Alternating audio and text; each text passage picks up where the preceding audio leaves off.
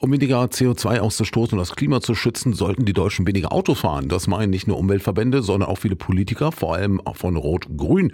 Und damit zum Beispiel mehr Menschen auf das Fahrrad umsteigen, muss es natürlich auch sichere Radwege geben. Der Auswahl wird teilweise auch mit bis zu 90 Prozent der Kosten von Bund und Land gefördert.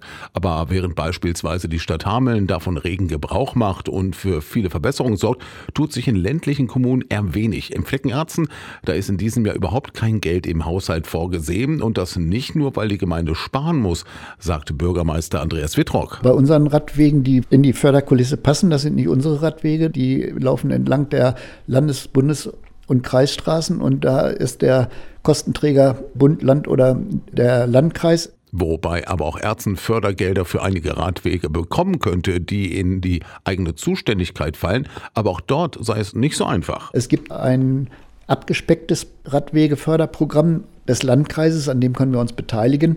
Aber da haben wir nicht allzu große Möglichkeiten. Mir fällt ein, dass man durchaus die Wegeverbindung Großberkel-Kleinberkel nehmen könnte. Das ist aber ein Realverbandsweg, wo also auch die Haftungsfragen nicht so eindeutig geklärt sind. Dann gibt es eine Strecke in Herkendorf und der Gedanke war auch von Herkendorf nach Demkabrock beziehungsweise von Demkabrock Richtung Demke oder Multöpen zu gehen. Da gibt es dann aber Probleme. Grundstücksfragen müssen geklärt werden, die nicht so einfach zu klären sind.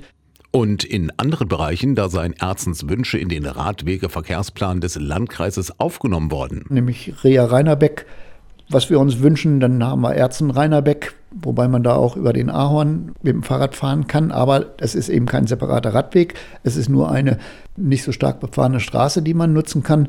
Und wir haben den alten Bahnweg von Großberkel nach Griesen. Und da ist eben das Problem, dass lange überlegt wurde, ob dieser Weg in das Förderprogramm aufgenommen werden kann oder nicht. Da haben wir auch einen Orientierungsantrag gestellt. Aber die Chance, diesen Weg da reinzubekommen, hat man uns mitgeteilt, ist relativ gering, sodass wir jetzt möglicherweise die Brücke in Selksen nur sanieren auf eigene Kosten, ohne auf Zuschüsse zu warten.